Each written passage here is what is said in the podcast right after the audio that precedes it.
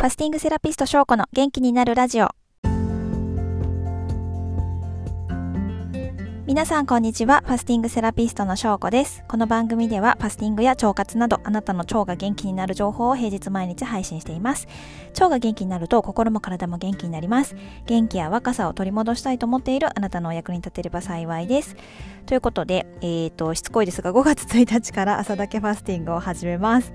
で、えー、まあね1日3食が普通の方には朝だけでも断食するのしんどいと思う方もいるかもしれないんですけれども、えー、何度もねお伝えしていることでもあるんですが現代人は1日3食食べてますけどこれそもそも食べ過ぎだと言われています。私たちは、まあ、消化にめちゃめちゃエネルギーを使うんだよっていうのもお話ししたことがあると思うんですけど消化にかかる時間って知ってますか？消化にかかる時間結構長くて、えっと、胃の中でまず約3時間から5時間。で小腸の中で約5時間から8時間かかると言われていてあの食べてから出てくるまでに約40時間かかると言われているんですね。これが、まあ、食べたものによってはそのなんか油っぽいものとか動物性タンパク質とかが多かったらさらに時間がかかるっていうことがあります。なので1日3食だと、まあ、どうしても前に食べたものがまだまだ絶賛小腸で消化中ですみたいな時なのにまた新しい食べ物が入ってきたぞみたいな感じになって消化追いつかなくなって、まあ、腸が疲弊していくっていうことが起きちゃうんですね。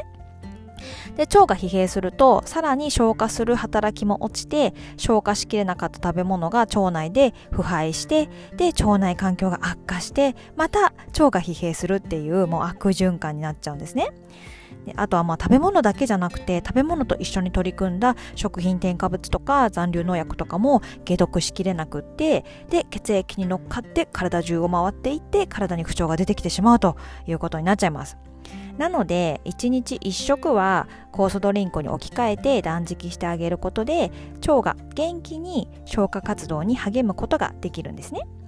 ただしじゃあ食べなければいいじゃないかということで単に朝ごはんを抜いてしまうと今度は必要なビタミンとかミネラルとかこう栄養素が不足してしまうので髪とか肌のツヤがなくなってしまったり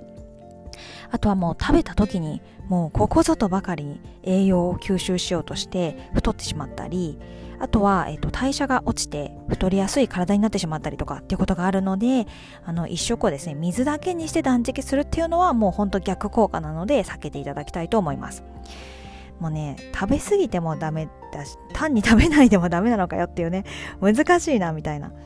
でこの栄養を取りながら胃腸を休めるっていうこれやろうと思うともはや酵素断食しかないんじゃないかっていう感じで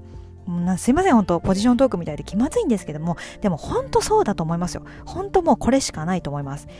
世の中ねいろんなダイエット方法が溢れてますけども、まあ、くれぐれも間違った方法で健康を害さないようにあのきちんと体に必要な栄養は取るっていうところは忘れずに